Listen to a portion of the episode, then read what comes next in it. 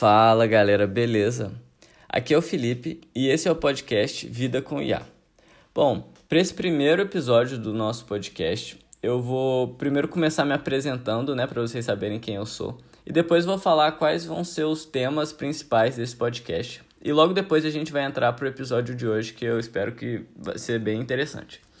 Bom, eu me chamo Felipe, tenho 23 anos e eu sou estudante da UFMG. Mas atualmente eu estou fazendo um duplo diploma na França. Então eu estava no FMG e agora eu estou na Telecom Paris, né? Em francês é Telecom Paris. E eu vou ficar por dois anos aqui na França estudando basicamente inteligência artificial. O meu foco de estudo é ciência de dados e machine learning, que são duas áreas de inteligência artificial. Então eu pretendo falar para vocês muito aqui sobre esse tema. E dentro desse tema de inteligência artificial, eu vou dividir ele em três grandes, grandes partes, grandes temas. O primeiro deles é, eu vou mostrar para vocês alguns projetos que eu já participei, explicando quais são os problemas e quais foram as soluções que eu encontrei para resolver esses problemas. O segundo grande tema vai ser explicar os algoritmos de machine learning, né, os algoritmos de inteligência artificial, para pessoas leigas, de uma forma que eu vou explicar para vocês os mesmos algoritmos mais complexos e eu espero que pessoas que não entendam nada da área consigam entender pelo menos a ideia por trás desses algoritmos. E eu tenho certeza que vocês vão conseguir entender isso, porque não é tão difícil quanto parece. E o terceiro grande tema vai ser mostrar exemplos de como a inteligência artificial afeta a nossa vida e a gente não sabe como por exemplo sistemas de recomendações e algoritmos racistas que estão sendo usados aí em vários lugares e a gente nem sabe que está sendo influenciado por isso. Então vamos lá, vamos para o episódio de hoje. Eu vou falar sobre um projeto que eu participei e para quem me conhece sabe que esse é um projeto muito importante para mim. Eu gastei mais ou menos uns três anos da minha graduação na UFMG. Eu ainda estou na graduação, né? Mas eu gastei uns três anos da, da graduação participando desse projeto que é detecção de fraude na bolsa de valores, mais especificamente detecção de insider trading, que é um tipo de fraude, na bolsa, na bolsa brasileira. E eu fiz esse projeto junto com o Arbex, que era o meu orientador lá na UFMG. Então, para começar, vamos explicar o que é insider trading. Bom, insider trading é uma fraude financeira que acontece quando uma pessoa que tem posse de alguma informação privilegiada usa essa informação privilegiada para negociar ativos na bolsa de valores, né, negociações e ganhar dinheiro com isso. Como que ela ganha dinheiro? Ela tem informação privilegiada de alguma coisa que ainda não aconteceu, mas ela sabe que quando essa informação se tornar público, o preço da ação vai subir muito, caso essa informação que ela tenha seja uma informação boa, alguma coisa positiva, ou o preço da ação vai cair muito, se essa informação for de algo que ruim que vai acontecer. Vamos dar um exemplo muito simples. Você tem o balanço trimestral de uma empresa que está sendo esperado para ser muito ruim. Só que, na verdade, o balanço trimestral dessa empresa vai ser muito bom. Então, tem um gap muito grande do que o mercado está esperando para o que realmente aconteceu. E quando o balanço trimestral dessa empresa sair, o preço dessa ação vai subir muito. Entendeu? Então, essa pessoa, sabendo disso, ela vai comprar muitas ações antes que essa notícia seja pública, e quando essa notícia for pública, ela vai ganhar muito dinheiro. Agora vamos pensar num outro caso, alguma notícia ruim que vai acontecer. Você descobre que o CEO da sua empresa está com problemas judiciais e você tem ações dessa empresa, né? Você é um funcionário e você tem ações dessa empresa. E daí, quando você descobre isso, você, vai, você sabe que nos próximos dias vai ter uma operação da Polícia Federal na casa dele, ou que teve uma operação que está tendo agora, e aí, quando você descobre isso, você vende todas as suas ações, suas ações dessa empresa, porque você sabe que quando essa notícia se tornar público, o preço das ações vai cair muito. Então, isso é a fraude de insider trading. Vocês podem estar se perguntando, ah, Felipe, mas por que, que isso é fraude? Isso é fraude porque o mercado ele é um jogo de soma zero. Então, se tem uma pessoa ganhando dinheiro, tem outra pessoa perdendo. Então, vamos supor que esse cara que descobriu que está tendo uma operação na casa do CEO e o preço da ação vai cair muito, ele vende todas as ações dele. E ele é um cara muito, muito grande lá na empresa, ele tem muito dinheiro, e vamos supor que ele vendeu um milhão de ações. É, é muito pouca gente que tem dinheiro para comprar um milhão de ações de uma vez só. Então, nesse caso, o que, que acontece? Muitas pessoas vão comprar essas ações e muitas pessoas vão perder muito dinheiro enquanto esse cara está ganhando dinheiro. E, e esse cara tá ganhando dinheiro por uma coisa que, que não, não é sabido de todos. Então, existe uma teoria no mercado que chama teoria de mercados eficientes, que diz que todo mundo no mercado tem que ter a mesma informação para que o mercado seja justo. E quando a gente tem insider trading, nem todo mundo tem a mesma informação. Então não fica justo, né? Bom, dito isso, vamos entrar no, no problema, né, que é a detecção do, de insider trading na bolsa brasileira, e vamos ver como que eu fiz para fazer um algoritmo que consegue detectar essas fraudes. Eu vou bem devagarzinho, né? Vou primeiro mostrar o passo a passo, como é que funciona para detectar, depois como que faz isso na mão, né? Sem usar nenhum algoritmo de inteligência artificial, e depois mostrar como que eu faço isso atualmente, né, usando inteligência artificial para resolver esse problema. Então agora que a gente já sabe o que é insider trading, vamos ver como que a gente identifica o insider trading.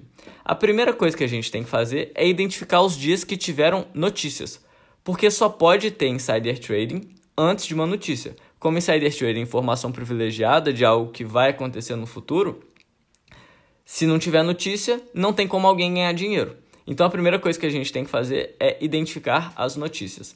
E, o que, e depois que a gente tem as notícias, a gente tem que olhar para o período anterior dessa notícia e ver se teve alguma negociação suspeita. Beleza, vamos entrar um pouquinho mais a fundo em como identificar as notícias.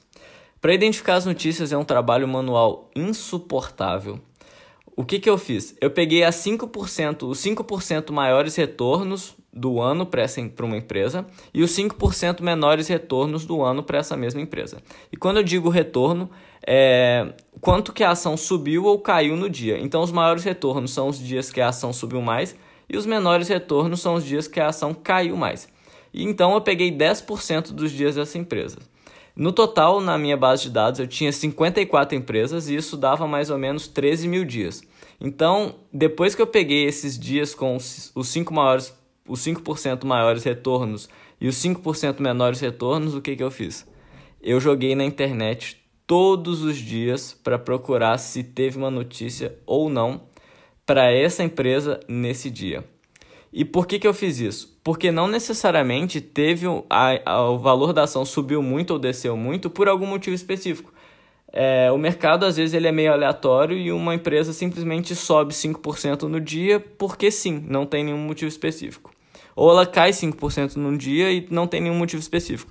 Então eu precisava de saber desses dias quais eram os dias que teve uma motivação baseada em alguma notícia, né, que eu, eu chamo de breaking news, que é uma coisa que as pessoas não poderiam saber, e só quem tivesse informação privilegiada podia saber disso. Então, depois que eu consegui mapear dessas mil, desses mil dias, quais dias que realmente tiveram notícias, que eram mais ou menos uns 200 e poucos dias para 2017, 200 e poucos, 300 e poucos, eu tenho que identificar, olhar no período anterior a essas notícias para detectar ou identificar se teve algum padrão de negociação suspeita. E como que a gente disse uma negociação é suspeita? É uma frase que é, eu quero que vocês prestem muita atenção, que uma negociação suspeita é uma negociação anormal num período normal. O que, que isso quer dizer?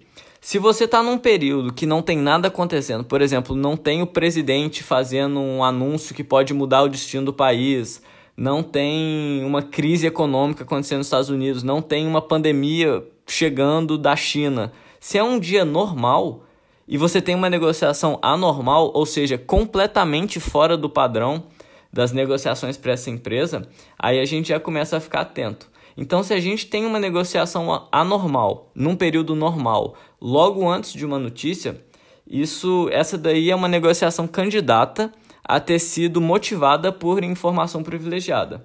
E como que eu cheguei nisso tudo? Eu cheguei nisso tudo analisando vários artigos científicos de, de pessoas lá nos Estados Unidos, na Espanha, que são mercados muito consolidados com agências reguladoras muito fortes. Né? Não que a agência reguladora brasileira não seja forte, mas lá tem muito mais, muito mais caso, muito mais literatura para que eu consiga entender quais são os padrões para detectar esses mesmos padrões no mercado brasileiro. E uma coisa bem importante que eu não falei e que eu já devia ter falado, mas eu falo agora, é a minha motivação para fazer essa pesquisa. Bom, a minha motivação foi que em 2017 teve o famoso Joesley Day, que foi quando teve a operação da Polícia Federal lá na casa do Joesley e viram que ele tinha esquema de corrupção, possíveis esquemas de corrupção com o ex-presidente Temer. E nesse dia a JBS caiu 15, 20%, a bolsa brasileira como um todo caiu muito também e o dólar subiu muito. E logo depois dessa operação descobriram que o Joesley Batista, ele, tinha, ele, ele e o irmão dele tinham vendido a grande maioria, se não fosse todas, as ações que eles tinham da JBS e eles compraram muito dólar futuro. Ou seja, eles deixaram de perder dinheiro com a queda da bolsa brasileira e ainda ganharam muito dinheiro com a bolsa americana. Por uma coisa que inclusive que era culpa deles, né? Eles estavam, né, com indícios de corrupção muito forte e mesmo com indício de corrupção indo para ser preso, eles ainda fizeram essa outra fraude financeira, que é insider trading, e deixaram de perder muito dinheiro no mercado brasileiro ainda ganharam muito dinheiro com a, com a subida do dólar. Mas como eles foram pegos, é, eles não ganharam esse dinheiro, né? ainda foram presos por insider trading. E depois disso, não teve nenhum outro caso grande de insider trading no Brasil e nem antes disso não teve nenhum outro caso grande. Esse caso foi o primeiro caso grande de insider trading, de pessoas que foram pegas por insider trading no Brasil. E aí eu tava pensando, gente, não é possível que isso não aconteça mais no Brasil, né? Então, a minha hipótese é de que isso estava acontecendo, só que a agência reguladora brasileira, a CVM, ela não estava conseguindo detectar essas fraudes, ou ela estava detectando e só que não conseguia provar, ou realmente, né, não, não sei o que estava acontecendo, mas o objetivo da minha pesquisa era basicamente ver se tinham outros indícios de, de fraude de insider trading na bolsa brasileira. É muito importante dizer aqui que eu não estou acusando ninguém de fraude, eu não estou dizendo que eu achei pessoas que cometeram fraude, não, não quero dizer isso. Eu só estou. A minha pesquisa, o objetivo dela era identificar possíveis evidências, possíveis indícios de fraudes na bolsa, na bolsa brasileira e mapear os dias que isso aconteceu, né? Então esse era o objetivo da minha pesquisa e agora vamos voltar, vamos voltar para como que eu resolvi esse problema. Então eu já falei para vocês que a gente tem que identificar os dias das notícias e eu falei para vocês como que eu identifiquei esses dias das notícias. E depois que a gente tem as notícias, a gente vai procurar no período anterior para detectar possíveis negociações anormais, negociações suspeitas, e a gente, dependendo dessa negociação, se ela for realmente suspeita, baseado no tudo que eu estudei, né, no mercado americano, no mercado europeu, a gente marca essa negociação como uma possível evidência de insider trading. E depois que eu criei essa base de dados, eu fiz isso para 2017, para 54 empresas em 2017. E no final do vídeo eu vou falar para vocês qual foi o número total de possíveis evidências de insider trading que eu encontrei. É, então, depois que eu criei essa base de dados para 2017, para essas 54 empresas, eu semi-automatizei esse processo usando um algoritmo de machine learning, que em português é aprendizado de máquina, que é basicamente um algoritmo de inteligência artificial. Então, até agora, tudo que eu falei para vocês, tudo que eu fiz foi manual. Eu tive um trabalho manual muito grande para fazer isso tudo, mas depois que eu criei uma base de dados, eu consigo automatizar ou semi-automatizar esse processo de detectar possíveis fraudes e identificar os dias com notícia usando algoritmos de machine learning, né, de inteligência artificial. Mas como que eu faço isso? A primeira coisa para a gente usar um algoritmo de inteligência artificial é ter uma base de dados que explique o que, que a gente quer detectar. Então, o algoritmo ele basicamente aprende a partir dos exemplos que você dá para ele a identificar o que você quer que ele identifique. Então, ele vai enxergar padrões nos dados e a partir desses padrões ele vai fazer a detecção dele. Então é basicamente fazer o que eu fiz na mão, só que de um jeito automatizado, muito mais rápido e teoricamente muito melhor do que eu faço. Porque o algoritmo consegue enxergar padrões de que, que os humanos não conseguem. E para isso ele precisa de dados. E eu dei os dados para ele. Então vamos lá. A partir das negociações que tiveram no, no dia, eu criei algumas variáveis que explicam o que, que aconteceu nesse dia. Então a gente teve lá pensa num dia que teve 100 mil negociações para Petrobras. Então eu vou pegar várias variáveis relacionadas a essas 100 mil negociações e vou dar para o meu algoritmo. Mas quais variáveis que eu usei? Por exemplo, o número de negociações, que nesse caso seria 100 mil, o volume dessas negociações, a maior negociação do dia e algumas outras variáveis que eu criei que eu não acho seja tão interessante entrar dentro delas para explicar o motivo de cada uma, mas caso vocês tenham interesse, eu tenho uma série de vídeos no YouTube também que eu explico mais a fundo cada uma dessas variáveis. Eu tenho os meus artigos científicos que eu explico exatamente tudo que eu fiz com rigor matemático, com rigor científico, né?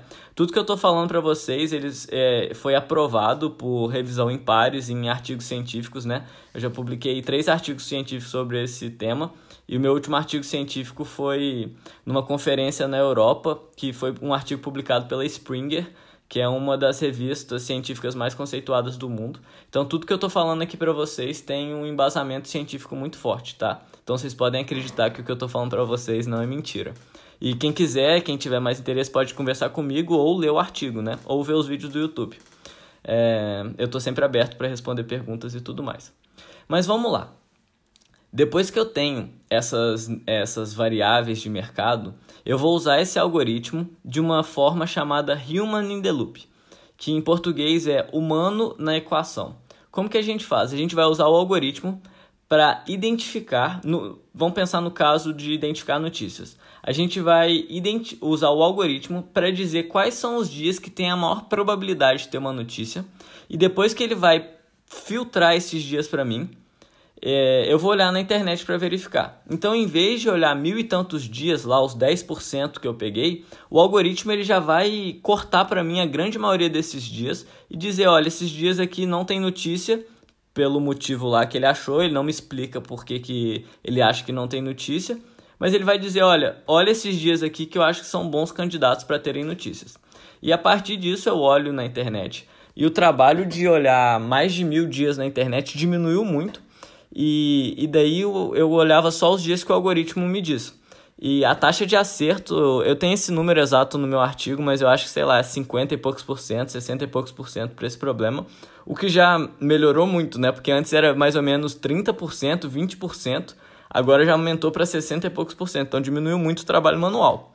Mas a parte mais importante é a parte de detectar a fraude. Quando a gente usa o algoritmo nessa humano na equação, human in the loop, o algoritmo vai dizer quais são os dias que tem a maior chance de ter fraude. E depois eu ia lá nos dados e verificava para ver se realmente eu concordava com ele ou não. Como que esse algoritmo seria usado na prática? E como que ele é usado nos Estados Unidos, né? Existem algoritmos com certeza muito mais poderosos do que eu criei, rodando lá na agência reguladora de mercado americana, nessa nesse jeito human in the loop. Inclusive eu estou falando isso para vocês porque eu tirei isso de um artigo americano. É, então, como que ele faz? O algoritmo vai prever, vai detectar os dias que tem a maior probabilidade de ter uma fraude, e depois disso, um agente de mercado vai começar a analisar essa saída do algoritmo. Então, ele vai começar a analisar tudo da empresa, se, se essa negociação realmente tem chance de ser fraude e tal. Você já vai começar uma investigação nessa empresa se ele achar que realmente tem um grande indício de fraude, entendeu? E assim, o meu, eu espero que seja mais ou menos isso que a Bolsa Brasileira faz. E caso não seja isso, o meu sonho, o meu objetivo com esse projeto é que eles pudessem usar o meu algoritmo e a tudo que eu criei para conseguir deixar a bolsa brasileira um ambiente mais justo, né, para todo mundo, né, para que não tenha essas fraudes, né?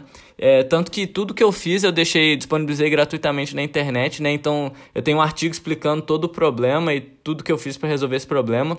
A base de dados que eu criei tá online na internet, quem quiser pode ir lá baixar. Eu explico inclusive tudo que eu fiz, né? Como você pode usar essa base de dados, inclusive o algoritmo que eu usei para resolver o problema tá lá também, já tá tudo prontinho, é só você rodar. Então, se alguém quiser usar, já tá tudo lá na internet, tudo explicadinho. É, mas agora vamos dizer quantos por cento que é a precisão do meu algoritmo. É, de novo, eu não lembro exatamente o valor, mas é em torno de 70 e poucos por cento. Então é uma precisão muito boa. Imagina você conseguir dizer se teve uma fraude ou não, é uma possível fraude ou não, com 70%, 60 e poucos por cento de, de, de assertividade, né? É, é muito bom, é muito bom, mas é muito importante dizer também que a gente não sabe se isso foi fraude ou não, porque é preciso que algum agente de mercado, que a Polícia Federal, é, investigue realmente o que, que aconteceu para dizer se isso foi uma fraude ou não. Aqui o que eu estou fazendo é somente mostrar possíveis indícios de fraude. E, e daí eu não estou não, não, não acusando alguém de cometer uma fraude, né? só estou mostrando isso. Então, o meu objetivo não é ter o algoritmo que vai detectar todas as fraudes, mas é um algoritmo que vai detectar todas as possíveis fraudes para que os agentes de mercado vão lá e investiguem isso, né? Esse seria o objetivo máximo. E só para entrar um pouquinho mais no algoritmo, né? É, como algoritmo eu usei o XGBoost, né? Em inglês é XGBoost, que é um algoritmo muito poderoso, muito poderoso mesmo, baseado em árvores. É, em algum outro episódio desse podcast eu vou explicar esse algoritmo é, e vou explicar vários outros algoritmos né, que, que eu acho interessantes das pessoas saberem e que teoricamente são algoritmos complicados, mas eu vou explicar para vocês de uma maneira mais simples. Então, para fechar esse episódio, vamos falar dos números de quantas possíveis fraudes de insider trading eu encontrei para o mercado brasileiro aí, né? Mais uma vez lembrando, não estou acusando absolutamente ninguém de cometer nenhuma fraude.